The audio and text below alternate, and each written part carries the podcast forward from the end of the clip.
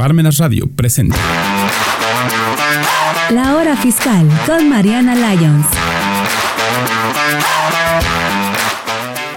Hola a todos y bienvenidos a un programa más de La Hora Fiscal. Mi nombre es Mariana Salas y como siempre es un gusto estar allí con ustedes. Le damos la bienvenida a mi mamá que nos acompaña el día de hoy. Hola a todos, muy buenos días.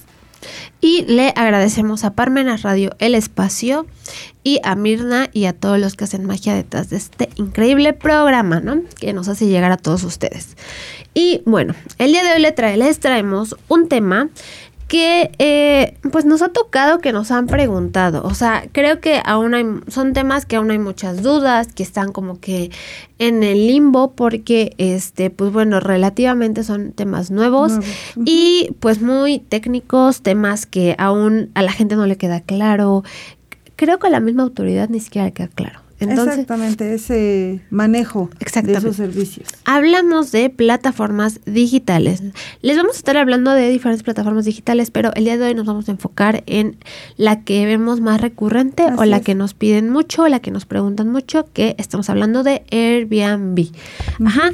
Como sabemos, bueno, Airbnb es esta plataforma en la que, este, pues bueno, yo creo que todos conocemos, este, te ofrece otro tipo de experiencia, diferente a un hotel, en donde, bueno, por plataforma tú puedes rentar una casa y, pues bueno, de, de lugar al que te dirijas para estar con tu familia, para vivir otro tipo de experiencia, ¿no? Entonces, pues, eh, al final, como, como siempre lo decimos, ingreso es ingreso, negocio es negocio, y pues al SAT le gustan mucho de esos. Así que tú no te preocupes, que te vamos a tratar de explicar de la manera más sencilla cómo es el manejo para los anfitriones de Airbnb. Sobre todo ahorita que está muy de moda y aparte viene la temporada vacacional. Entonces, ¿y, ¿y qué es lo que pasa? Que pues en cuanto a nosotros tenemos un un cuarto desocupado, ya entramos o queremos entrar en esta modalidad. Este, ahora, si te has dado cuenta, las personas que tienen departamentos y todo, ya prefieren que sea Airbnb en lugar de rentarlo. De rentarlo a alguna familia porque dicen, me lo maltratan menos, gano más. Gano más. Exactamente, y tengo menos problemas, bueno, pero todo conlleva una responsabilidad. No, sí, así todo poder conlleva una gran responsabilidad, así es, ¿no? Así es. Entonces, bueno, al final, este, este es un tema importante. ¿Por qué? Porque plataformas digitales, aunque como lo comentamos, es relativamente nuevo, pues bueno, su manera de tributar es especial. Y bueno, hay que evitar caer en problemas, caer en discrepancias fiscales, eh, caer en un régimen incorrecto, porque este sí es muy puntual, el SAT, en ese tipo de actividades. Entonces, bueno, dando un poquito de contexto, de historia de cómo estuvo esto de las plataformas digitales, pues sabemos que, este, pues bueno, el avance tecnológico, que estos cambios, al final es inevitable que pase.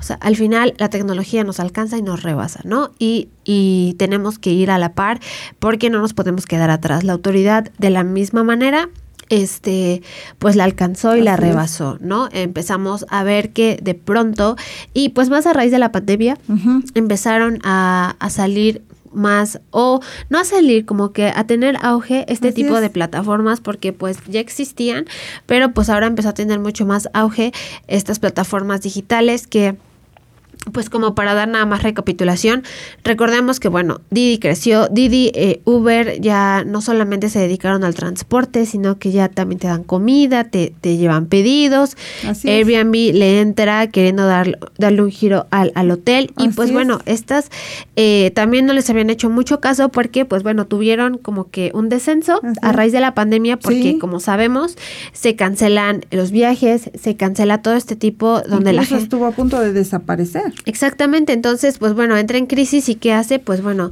al final nos tenemos que adaptar a, a los cambios que se vengan y pues Airbnb empezó a ofrecerle servicios al personal médico o a personas que iban a visitar a familiares al hospital. Entonces, bueno, eh, se, su enfoque tuvo que cambiar un poco. Si yo me dedico a, al hospedaje, si yo me dedico a, a, la experiencia, a la aventura, ¿no? Por tener sus servicios, pues bueno, ahora me voy a dedicar a, ¿sabes qué? Si eres enfermera, si eres médico, pues, y no puedes regresar con tu familia por lo mismo de los contagios, o sea, como estuvo todo esto tan eh, fuerte. fuerte este, pues sabes qué, yo te rento un Airbnb a exprecio si eres del servicio, o sea, del área de la salud.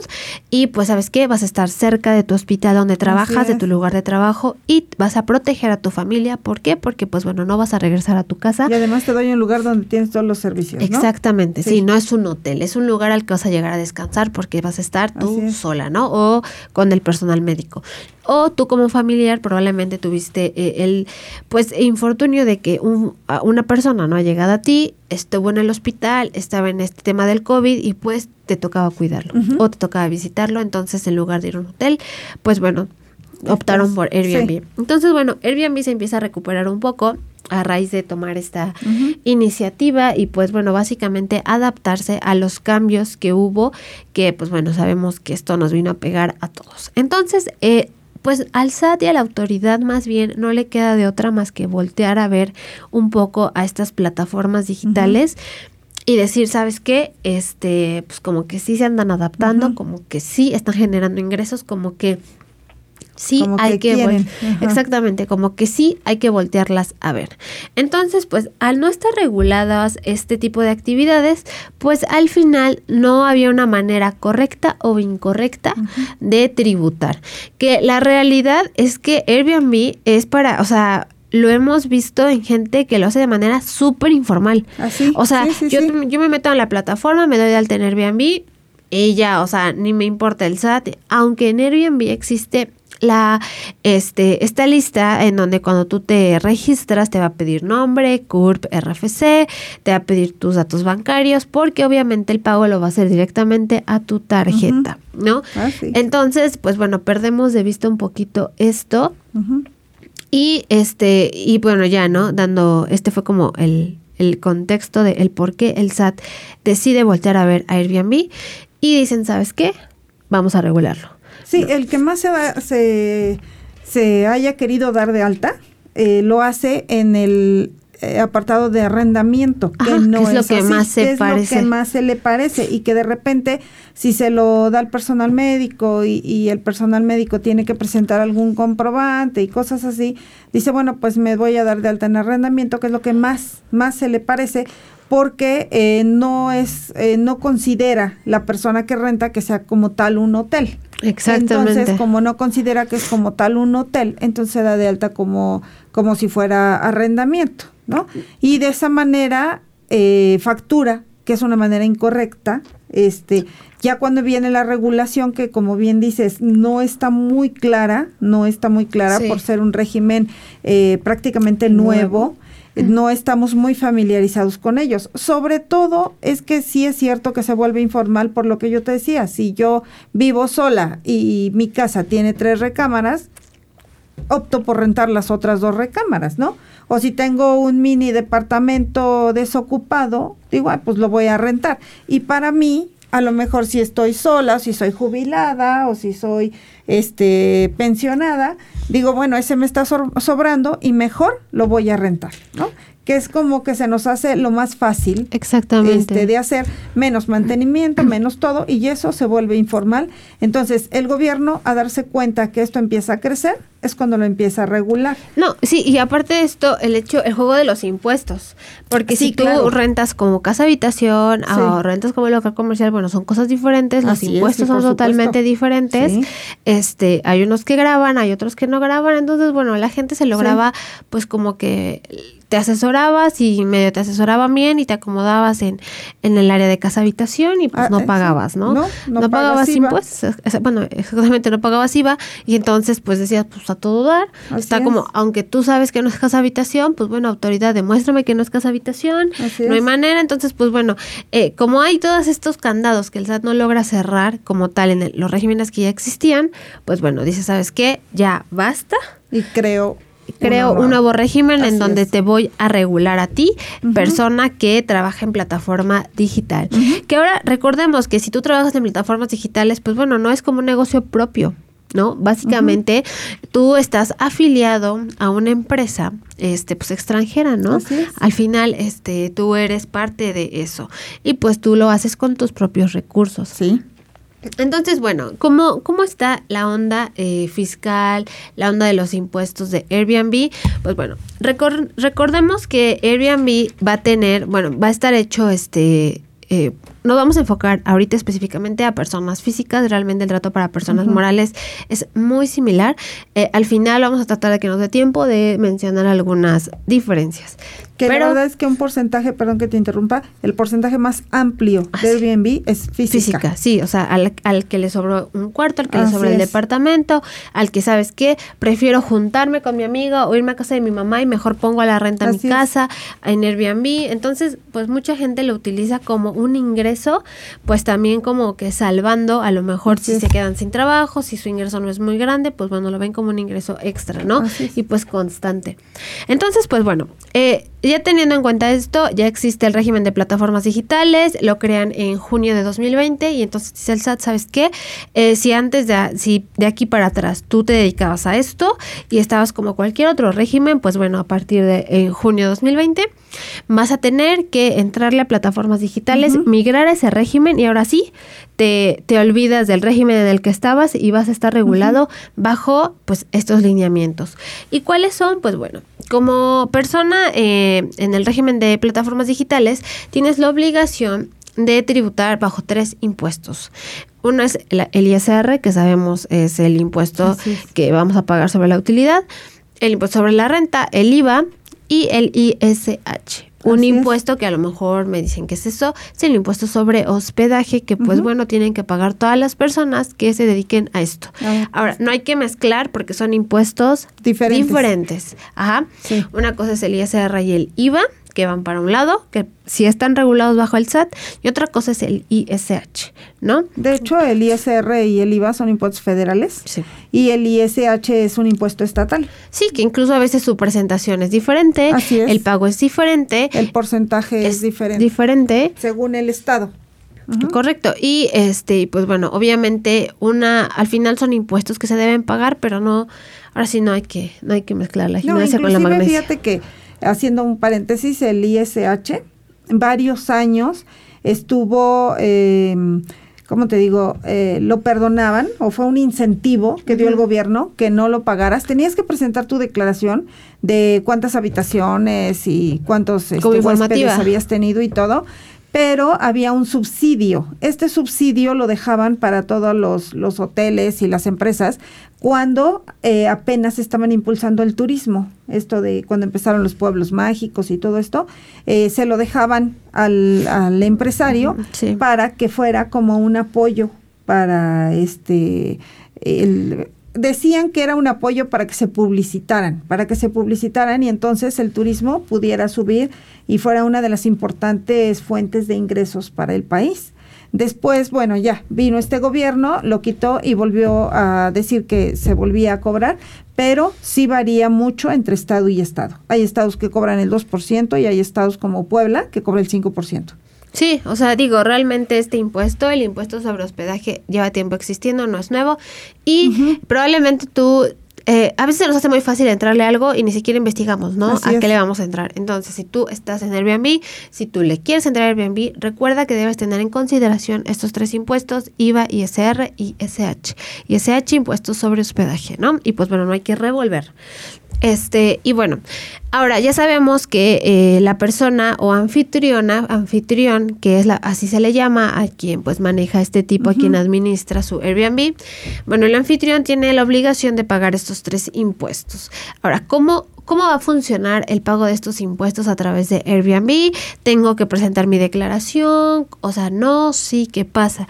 Si, si ustedes se han dado cuenta, eh, o los que han, tienen esta plataforma, y para los que no, pues les platicamos un poquito, cuando tú te das de alta entre los requisitos que ya había mencionado que Airbnb te solicita, pues ahí viene un requisito que pareciera no importante porque no lo marca como obligatorio, lo marca como opcional y ese es el RFC. Entonces hay mucha gente que dice, no, pues yo no iba a dar mi RFC, ahí está mi CURP, ahí está mi tarjeta, ahí está esto. Una, ya estás dando tu tarjeta. Así es. O sea, ante el SAT ya estás generando impuestos. O sea, bueno, ya estás generando ingresos, perdón. Sí. Este, y pues ya tienen tu CURP. Y con eso tiene todo. Exactamente, pero bueno, a uno se le hace fácil decir, ¿sabes qué? No voy a poner mi RFC porque pues Airbnb no me lo marca como obligatorio. Al final tú puedes trabajar sin tener tu RFC dado de alta en Airbnb. Ajá, entonces, aquí, aquí hay algo bien importante. Las plataformas digitales funcionan con retención de impuestos, es decir, de el monto total que tú cobres por el servicio, por la aventura, por el hospedaje, por el alojamiento, pues Airbnb te va a retener un porcentaje de estos impuestos. ¿De qué impuestos hablamos? De los que ya te comenté, ISR, IVA y pues el ISH no. El ISH, en este caso, Airbnb no te lo retiene. Hay estados en los que Airbnb, en la en el monto que tú pones para, o sea, para vender al público, Airbnb lo incluye y hay otros en el que tú lo tienes que determinar por separado. Entonces, pues hay que fijarse eh, cómo funciona eh, o cómo están los lineamientos según tu estado, porque no hay como una regla general. Hay estados en los que Airbnb te lo incluye y hay estados en los que tú manualmente tienes que agregárselo a tu cliente. Entonces, bueno, ahora recuerda que por cada servicio que tú das, tú le tienes que agregar el 16% del IVA. Sí o sí. Si tú das un servicio de 10 mil, pues le vas a agregar los 1.600 de tu IVA forzosamente. Entonces, bueno, eh, recapitulando, Airbnb te va a hacer retenciones. Te va a hacer retenciones. Ahora, ojo, muy importante. Si tú no diste tu RFC, si tú dijiste, ¿sabes qué? Me le desaparezco al SAT y no doy mi RFC, pues bueno, Airbnb te va a retener el 36% de tus ingresos. ¿Cómo te los va a retener? El 16% te lo va a retener en IVA y el 20% te lo va a retener de ISR. ¿Por qué? Porque para Airbnb es obligatorio generarte tu constancia de retenciones. Ahora, me gustaría que nos comentaras la importancia o em, pues más o menos un poquito más a fondo sobre esta constancia de retenciones. Esta constancia de retenciones es prácticamente lo que hace constar, válgase la, la redundancia, eh, de esa retención que te está haciendo la otra persona que a su vez está declarando por ti o está pagando por ti. Entonces, ¿qué es lo que pasa aquí? Que bueno, eh, nos está reteniendo el 36%. Es un, es un porcentaje alto, altísimo. altísimo. ¿Por qué? Porque de cada 100 pesos me va a quitar 36 pesos. Entonces, de tal manera que cuando yo rente algo, obviamente lo voy a tener que dar más alto para poder recuperar algo. Ok, entonces Airbnb va a declarar por mí, lo va a hacer por mí, va a declarar, pero esto a su vez a mí me está quitando el derecho de poder facturar todos mis gastos, el servicio de luz, el servicio de agua, el servicio de todo esto. ¿Por qué? Porque esa retención tal cual ese 36 va directito al SAT.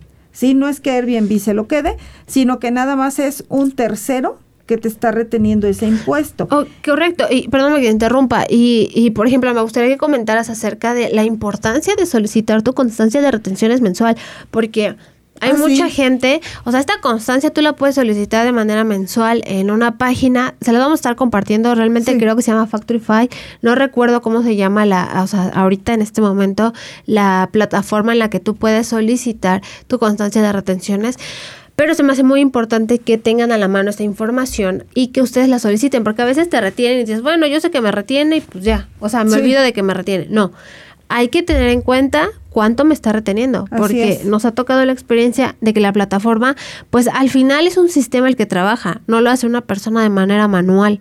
O sea, entonces a veces nos, bueno, nos ha tocado que les aplica tasas erróneas.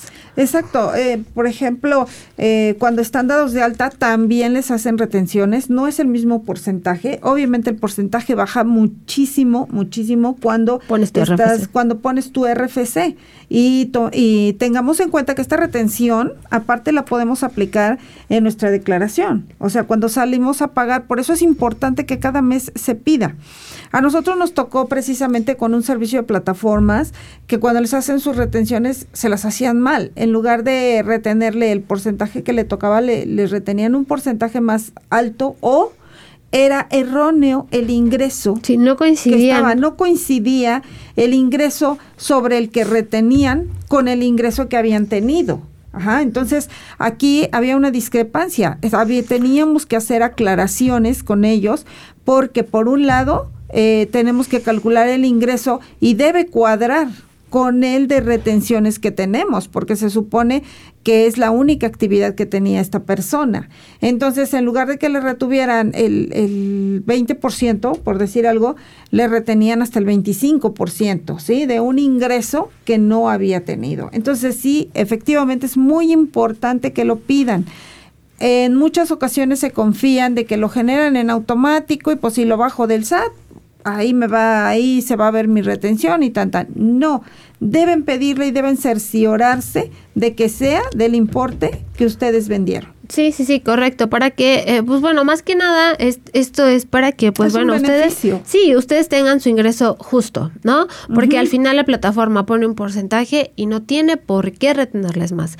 Entonces, eh, esto va a pasar si ustedes no ponen su RFC. Si no pones tu RFC, Airbnb te va a retener de tu ingreso de cada 100, 36 pesos se van directo al SAT. Ahora, ¿qué pasa si yo digo, bueno, órale, está bien, es mucho dinero, 36%, entonces, voy a dar mi RFC. ¿Qué beneficios tengo o como por qué lo daría? Si tú das tu RFC a la plataforma de Airbnb, tus retenciones van a bajar muchísimo. De ISR te van a retener entre el 1 y el 4% y de IVA te van a retener el 50%, es decir, el 8% ah, de manera general y obviamente el 4% en la zona fronteriza, que el su IVA es del 8%. Pero de manera general, para la mayoría, nuestro IVA es del 16%, entonces Airbnb te va a retener el 8% de IVA y pues del 1 al 4% de, pues de ISR. Entonces, ¿qué va de que te estén reteniendo el 36% a que te estén reteniendo, no sé, una tasa máxima del 12%? Así es, máximo. Máximo, exacto, ya como tasa máxima. Pues, ¿qué dice esto? Pues que todo el remanente, pues es ingreso tuyo. Entonces... No, y eh, aparte, perdón que te interrumpa, aparte si lo haces y tú decides declarar eh, mensualmente, porque ya ves que... ahorita vamos a entrar. Ajá, eh, puedes todavía generar facturas de gastos del mismo mantenimiento del el lugar que tú estás rentando. Ahí ya tienes ese derecho y puede ser que recuperes dentro de tu declaración ese 9%. Sí, y, y, yo sé que a lo mejor suena enredado esta parte de la retención, de que la mitad, o sea, suena enredado, pero si estás involucrado en este negocio, si estás en esta plataforma, no te queda de otra que entenderle. Investigar, leer, preguntar, porque al final es algo que sí te incumbe, porque es tu dinero, tus ingresos, tus impuestos. Exacto, al principio se te va a volver un poquito complicado entender tal vez. La teoría. La teoría, exacto. Pero con la práctica Va a ser automático. Ahí en automático lo vas a hacer y va a llegar el momento en el... Y además el mismo sistema en el que tú factures o en el que tú estés, te lo va a ir generando. Entonces aquí no hay más que entender un poquito la teoría y eso es todo. Correcto. Y, y, y bueno, entonces recordemos que estas son las diferencias o los beneficios de que tú pongas tu RFC en la misma plataforma de Airbnb, porque si tú no pones tu RFC, Airbnb de todos modos tiene la obligación de generar una retención. Si no pusiste tu RFC, lo generará al RFC genérico, al que se utiliza para la factura al público en general, y pues al final es un beneficio que pierde pues, el anfitrión. Así es. Entonces, pues bueno, esto es del lado de qué impuestos este tiene que pagar un anfitrión, qué impuestos se pagan en esta plataforma, y pues este tema como un poquito de las retenciones, ¿no?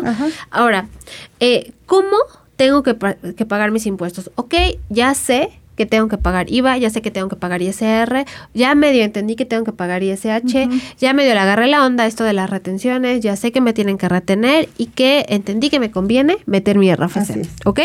Porque nuevamente, aunque les reitere, ustedes ya están poniendo su cuenta bancaria, entonces al final es fiscalizable y tu curva, entonces no creas que por el hecho de que no pones tu RFC, ya, o sea, le diste la vuelta al SAT. Así no. No, o sea, o ya me la libré y no, pues ya evasión fiscal, ya considéreme un evasor fiscal. Pues no, eh, al final estás dando tu información y el SAT no necesita más que la CURP, ¿no? Y, pues, tu número de y tu cuenta. número de cuenta. De si ya lo tiene.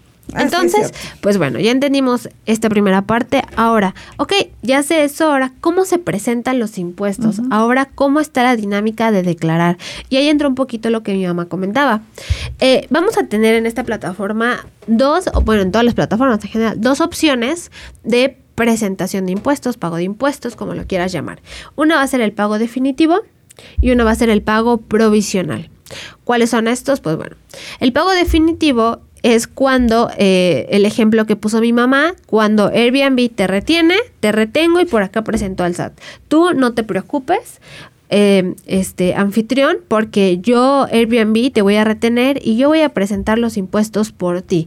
Así que tú quédate tranquilo, tú únicamente dedícate a traerme clientes. Y entonces eso se considera el pago definitivo, cuando Airbnb te genera la retención y la presenta por ti a la plataforma del SAT y se considera que pues está pagando tus impuestos a tu nombre y te está generando, te está ayudando a que no tengas problemas. La única obligación que vas a tener es tu declaración anual. Correcto. Ahora, para que esta dinámica se dé de este tipo de pago de impuestos definitivo y que tú te olvides de declarar mensualmente, tienes que cumplir con ciertos requisitos. Entre ellos son, no puedes pasar de 300 mil pesos de ingresos al año y puedes tener el régimen de plataformas digitales aparte el de asalariado y el de pensionado, nada más. No puedes tener más de esos regímenes. Si tienes alguno de persona física, de cualquier otra otro dividendo, lo que tú quieras, no puedes. Necesitas ser jubilado, pensionado o solamente plataformas digitales. Solo estos tres pueden convivir y pues bueno, no puedes sobrepasar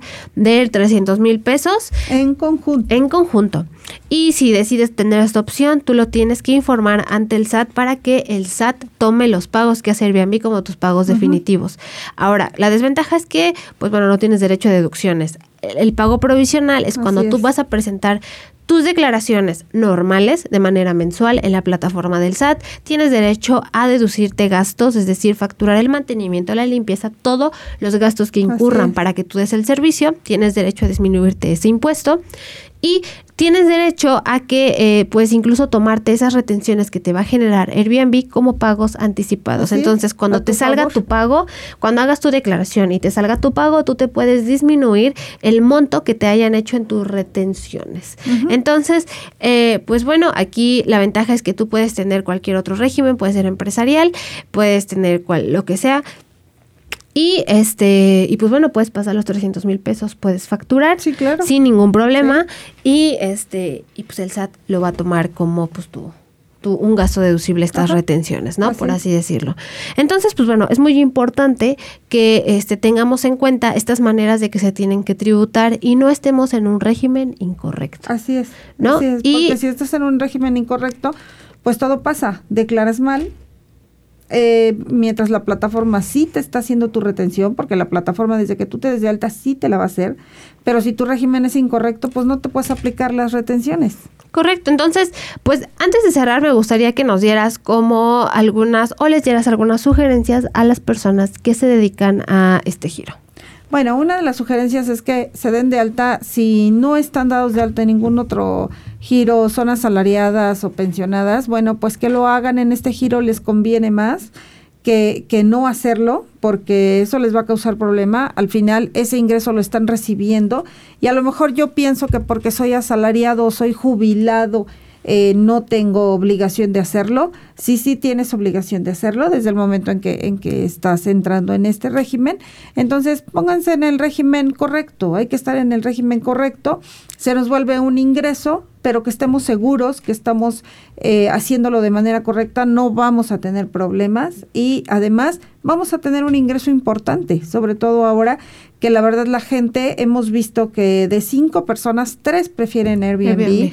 ¿Por qué? Porque estás solo tú con tu familia, porque convives tú con tu familia o con tu pareja, o tú solo inclusive, ¿no? En una cabaña, una casa, lo que sea, pero sabes que eres totalmente independiente. Eso es lo que ahora ha hecho que Airbnb esté subiendo mucho. Correcto, entonces, pues bueno, estos fueron como algunos comentarios de cómo se tributa en este régimen, probablemente quedan dudas, eh, se las queremos contestar, si tienen alguna nos pueden escribir aquí a Parmena Radio y pues con mucho gusto se las vamos a ir resolviendo. Eh, como les comentamos, es un tema ah, pues relativamente nuevo y que este pues todavía existen muchas dudas sobre este régimen. Entonces acérquense con su contador de confianza, tengan en cuenta que lo mejor es estar en el régimen correcto, que no tienen por qué estar pague y pague impuestos. Al contrario, hay que informarse, hacerlo de manera correcta, disfrutar de los beneficios de su régimen y pues hacerlo de manera, pues de la mejor manera posible para que a ustedes también les convenga y pues puedan crecer, ¿no? Sí, Entonces, porque, eh, perdón que te interrumpa, en este régimen eh, se pueden deducir tantas cosas. Por ejemplo, tienes que habilitar la casa y con todo lo que habilitas, pues es deducible. absolutamente. Los blancos, eh, los aparatos electrodomésticos, todo lo que tenga tu casa, lo puedes deducir. Entonces váyanse a IKEA a deducir todo lo que puedan para su Airbnb. Entonces, pues bueno, esto fue eh, este el tema de Airbnb, plataformas digitales de nuestra parte. Ojalá les haya servido esta información.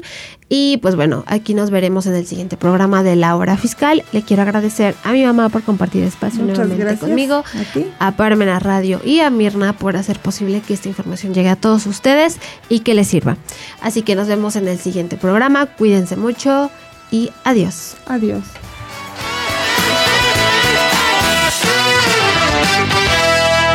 Radio presentó La Hora Fiscal con Mariana Lyons.